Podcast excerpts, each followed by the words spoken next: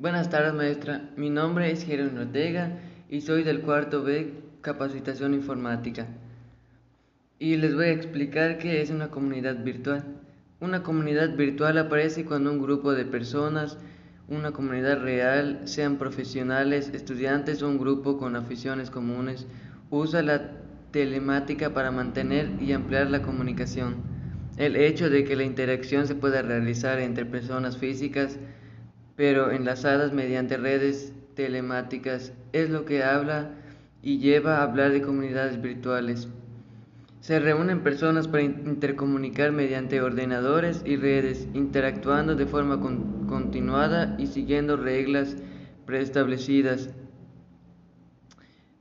Un ejemplo de, de, la importancia de esto es que podemos estudiar a cualquier hora y, en cualquier lado, si ya no tenemos que movernos así físicamente para ir a, a estudiar como pues ya sabe en esta pandemia pues no podemos salir, entonces esa es la única forma de hacerlo.